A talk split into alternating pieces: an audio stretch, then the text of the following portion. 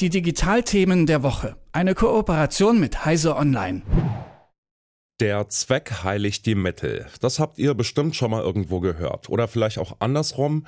Der Zweck heiligt nicht die Mittel. Damit ist gemeint, dass man sich zwar grundsätzlich einig ist, dass eine Sache richtig ist und wichtig ist, aber nicht, wie man dieses Ziel erreicht. Heiligt der Zweck die Mittel? Über genau diese Frage bahnt sich Streit zwischen den Bundesländern einerseits und der Bundesregierung bzw. der EU-Kommission andererseits an. Der Zweck, das ist hier der Kampf gegen Kinderpornografie und sexuelle Belästigung von Kindern im Netz, sogenanntes Cybergrooming. Dass dieser Kampf wichtig und richtig ist, das liegt, glaube ich, auf der Hand. Die EU-Kommission will dafür aber nun Mittel schaffen, die mindestens im Bundesrat auf Skepsis stoßen. Und zwar möchte die EU-Kommission Anbieter von Messenger- und Chatdiensten wie zum Beispiel WhatsApp oder Signal dazu verpflichten, die Kommunikation ihrer NutzerInnen nach eben solchem kinderpornografischen Material zu durchsuchen. Eine sogenannte EU-Zentralstelle soll dann dafür sorgen, dass die Strafverfolgungsbehörde im jeweiligen Mitgliedsland aktiv wird. Klingt ja erstmal gut und sinnvoll, wirft aber jede Menge Fragen auf. Und über die spreche ich jetzt mit Jürgen Kuri vom Technikportal Heiser Online. Guten Morgen, Jürgen. Guten Morgen, grüß dich. Hallo. Jürgen, wir haben es gerade schon gehört, was die Idee hinter den Plänen der EU-Kommission ist. Kinderpornografisches Material aufspüren und die VerbreiterInnen zur Rechenschaft ziehen, das klingt doch gut. Wieso hat der Bundesrat die Bundesregierung trotzdem jetzt aufgefordert, das nicht einfach so abzusegnen? Naja, klar, klingt das gut. Ne? Gegen Kinder, wer hat nichts gegen Kinderpornografie? Und ähm, man sagt natürlich erstmal, dass man alle Mittel einsetzt, um das äh, zu bekämpfen. Das Problem bei den Vorschlägen der, der EU-Kommission, und da setzt der Bundesrat an, ist, dass die private Kommunikation der Leute überwacht werden soll. Also nicht etwa öffentliche Chats in öffentlichen Gruppen oder in äh, Gruppen auf Telegram, die irgendwie so äh, halt äh, mit mehreren Leuten ist, sondern tatsächlich die direkte private Kommunikation, äh, die erstmal ja nicht öffentlich ist. Äh, und da sagt der Bundesrat, das ist, geht irgendwie zu weit. Da könnten zum einen die privatesten äh, Sachen von Leuten betroffen sein, ähm, was nach deutschem Recht gar nicht zulässig ist. Da würde das Bundesverfassungsgericht widersprechen. Und zum anderen sind natürlich besonders geschützte Kommunikationen äh, davon betroffen. Unter anderem, wenn ich mit meinem Arzt zum Beispiel chatte oder mit einem Rechtsanwalt oder wenn Journalisten mit Informanten chatten, die natürlich dann privat kommunizieren, um dann Informationen auszutauschen, dann sind die natürlich davon auch betroffen, wenn so etwas automatisch überwacht wird und eben jede private Kommunikation über Messenger-Dienste tatsächlich kontrolliert werden soll. Hm, verstehe.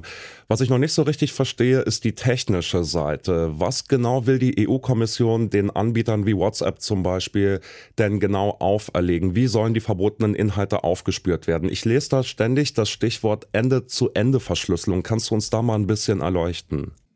Ja, ich versuche es. Das ist nämlich eine gute Frage. Das ist nämlich bei der EU-Kommission bislang auch noch nicht so ganz klar. Und da sind die Befürchtungen natürlich auch relativ groß, was dann da auf die Leute zukommt. Der Ansatz ist, dass die EU-Kommission sagt, die Provider bzw. die Anbieter von Messaging-Diensten sollen einfach automatisch überwachen, ob in privaten Chats äh, kinderpornografische Bilder ausgetauscht werden oder ob da irgendwelche äh, Hinweise darauf gibt, dass Cybergrooming gegenüber Kindern äh, da versucht wird. Und diese automatische Überwachung soll dann eben äh, dazu führen, dass entsprechende Hinweise an eine Zentralstelle der EU gemeldet werden, die überprüft das und die gibt es dann wieder weiter an die einzelnen Länder äh, beziehungsweise an die Strafverfolgungsbehörden, die da zuständig sind. Das ist natürlich erstens das Problem, wie soll diese automatische Kontrolle funktionieren, wenn man sich anguckt, wie, wie diese Chat-Systeme, wie viel da, da durchläuft und was da alles durchgeht.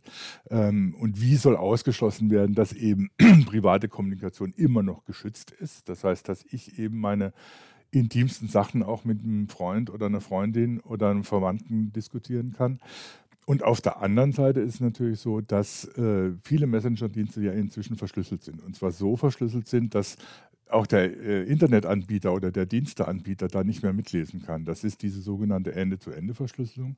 Diese Verschlüsselung setzt im Prinzip auf meinem Gerät an. Das heißt, ich verschlüssele im Prinzip über die Software das direkt und äh, nur mein Gesprächspartner kann es entschlüsseln. Das heißt, er kann ein Dienstanbieter wie WhatsApp oder ähm, bei Signal die entsprechenden Leute äh, da nicht mitlesen, weil sie die Schlüssel gar nicht haben, um das zu entschlüsseln.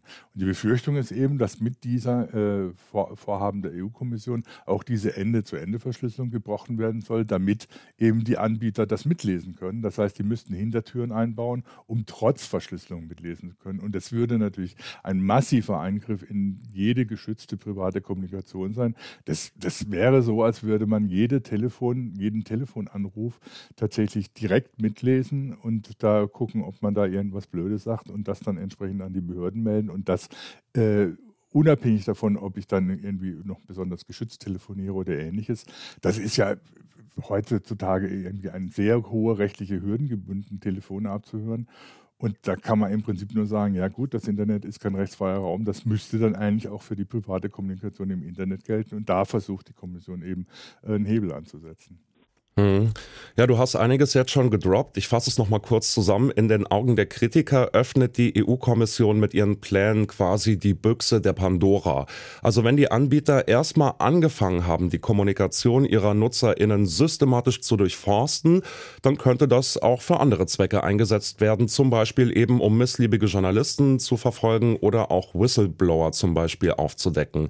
Was hältst du denn von dieser Befürchtung? Gibt es da sowas wie eine Büchse der Pandora? Da die Befürchtung teile ich auch. Es ist ja so, dass wenn so eine Technik erstmal eingeführt ist, äh, dann heißt es ja gut, die EU fordert das, äh, wir müssen uns den rechtlichen Bedingungen der EU beugen. Und dann kommt, äh, was weiß ich, nehme ich als Beispiel die chinesische KP an und sagt, ja, wir haben auch rechtliche Voraussetzungen und wir wollen auch, dass ihr da mithört, aber jetzt nicht nach Kinderpornografie, sondern ob irgendjemand äh, missliebige Sachen äußert, die sich gegen die KP wenden. Oder man muss ja gar nicht so weit gehen wie bis nach China. Wenn man sich anguckt oder so, wie Orban äh, in Ungarn gegen Kritiker vorgeht, kann man sich dann auch vorstellen, dass er sich freut, wenn er solche Systeme hat, um dann gegen seine Kritiker bzw. gegen Oppositionelle vorgehen zu können. Ähm, natürlich ist das, wenn man so eine Technik erstmal einführt und sagt oder so, man überwacht die Chat-Systeme, die Messaging-Dienste, auch bei der sehr privaten Kommunikation von Leuten untereinander, dann werden natürlich sofort Begehrlichkeiten äh, auftauchen, die andere andere Regime, die vielleicht nicht so gestrickt sind wie die meisten europäischen Regierungen, äh, da äh, auch eingreifen wollen. Hm. Wenn wir jetzt nochmal auf den eigentlichen Zweck zurückblicken, nämlich den Kampf gegen Kinderpornografie, gegen die Verbreitung von kinderpornografischem Material, der ja ein guter Zweck ist, wie könnte denn ein Kompromiss aussehen? Gibt es äh, eine Möglichkeit, wird eine Möglichkeit diskutiert, wie man das irgendwie, ähm, ich sag mal, in Balance halten kann? Oder läuft es tatsächlich dann darauf hinaus zu sagen, entweder wir heben diese Verschlüsselung auf oder wir lassen es bleiben? Was hast du da für einen Eindruck? Also der Bundesrat regt meiner Ansicht nach etwas naiv an, äh, äh, dass man äh, die Überwachung tatsächlich auf bestimmte Sachen beschränkt, dass bestimmte Personengruppen nicht überwacht werden dürfen, eben zum Beispiel Ärzte und Anwälte und Journalisten, dass äh, bestimmte Themen nicht, nicht überwacht werden dürfen, beziehungsweise nur bestimmte Themen tatsächlich überwacht werden dürfen und alles andere sofort gelöscht werden muss, was, was damit geschnitten wird. Ich halte das für etwas naiv, weil wenn äh, diese Überwachung so automatisiert äh, vonstatten gehen soll, dann müssen sie erstmal alles mitschneiden und alles mithören und damit auch die äh, Verschlüsselung dafür knacken. Das heißt, damit ist erstmal alles offen.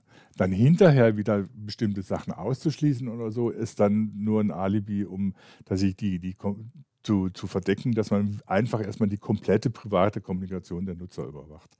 Ähm, wenn man das tut, dann ist eben tatsächlich äh, alle Toren offen. Und äh, damit hat man äh, keine Möglichkeit mehr, dann auch zu verhindern, dass es unter Umständen eben in anderen Regimen ganz anders genutzt wird oder auch von Kriminellen ausgenutzt wird. Der Kampf gegen Kinderpornografie ist doch im Moment sehr erfolgreich. Man hört immer, ist immer sehr entsetzt drüber, was in letzter Zeit alles so aufgedeckt wurde, welche Foren da äh, tatsächlich äh, gefunden wurden und welche verantwortlich, wie viele Verantwortliche es da gibt. Aber es zeigt natürlich auf der anderen Seite auch, dass diese Ermittlungen erfolgreich sind und dass natürlich vieles äh, erstmal über solche Foren zum Beispiel läuft und gar nicht über Chatdienste. Auch über Chatdienste, aber die sind eben nur ein, so, so, eine Art Beihilfe. ähm, dafür die gesamte private Kommunikation im Netz in Frage zu stellen, um das auszumachen. Das halte ich doch für sehr übertrieben und äh, sehr öffnet zu viele Türen, die dann auch missbraucht werden können. Hm, verstehe. Jürgen, vielleicht äh, eine Frage zum Schluss. Glaubst du, hast du den Eindruck, dass unsere Chats bisher überhaupt nicht mitgelesen werden, werden tatsächlich noch intim sind? Weil woran ich jetzt denke, das hat jetzt nichts mit Strafverfolgung oder Gesetzesbruch zu tun, äh, man hört ja immer wieder Berichte von Leuten, die sagen, ich habe bei Facebook, was weiß ich, über Winterreifen gechattet und kurz danach habe ich eine Werbeanzeige vorgeschlagen bekommen für Winterreifen. Ist es nicht jetzt schon so oder gibt es nicht jetzt schon Hinweise darauf, dass die äh, Messenger-Anbieter mitlesen, um zum Beispiel zielgerichtete Werbung zu platzieren oder lässt sich das noch ausschließen momentan?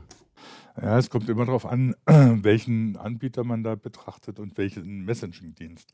Wenn ich äh, mit offenen Messenger wie dem Facebook Messenger erstmal kommuniziere und die keine Verschlüsselung äh, äh, eingeschaltet habe, dann liest, versucht natürlich so, äh, so, ähnlich wie man viele Anbieter das auch bei Mails machen, äh, Facebook rauszukriegen, über was man redet und dann entsprechende Anzeigen zu schalten. Das gilt aber nicht für verschlüsselnde Messenger, also was WhatsApp betrifft, Signal betrifft, Streamer, Streamer betrifft betrifft oder auch den iMessage-Dienst von Apple, weil da können Sie nicht mitlesen. Da können Sie dann auch entsprechend keine Anzeigen schalten und es gibt keine Hinweise darauf, dass diese Verschlüsselung geknackt worden ist. Äh, sie ist auch von Leuten entwickelt worden, die da die Verschlüsselung, die da eingesetzt wird, ist auch von Leuten entwickelt worden, die in der Security-Szene als sehr vertrauenswürdig gelten.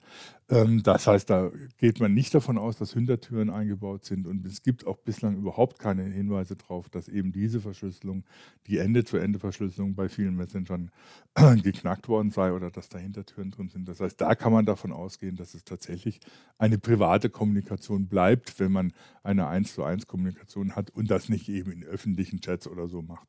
Äh, da sieht es dann natürlich anders aus. Öffentliche Chats sind, wie der Name schon sagt, öffentlich und die sind dann natürlich auch für all jeden mitlesbar, der da Interesse dran hat.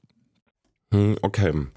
Na, das waren noch schon mal einige Informationen zu einer wirklichen Dilemmafrage. Welche Mittel einsetzen im Kampf gegen Kinderpornografie im Netz? Und ja, ähm, inwiefern trotzdem darauf achten, keine Büchse der Pandora zu öffnen, wie es die Kritiker nennen.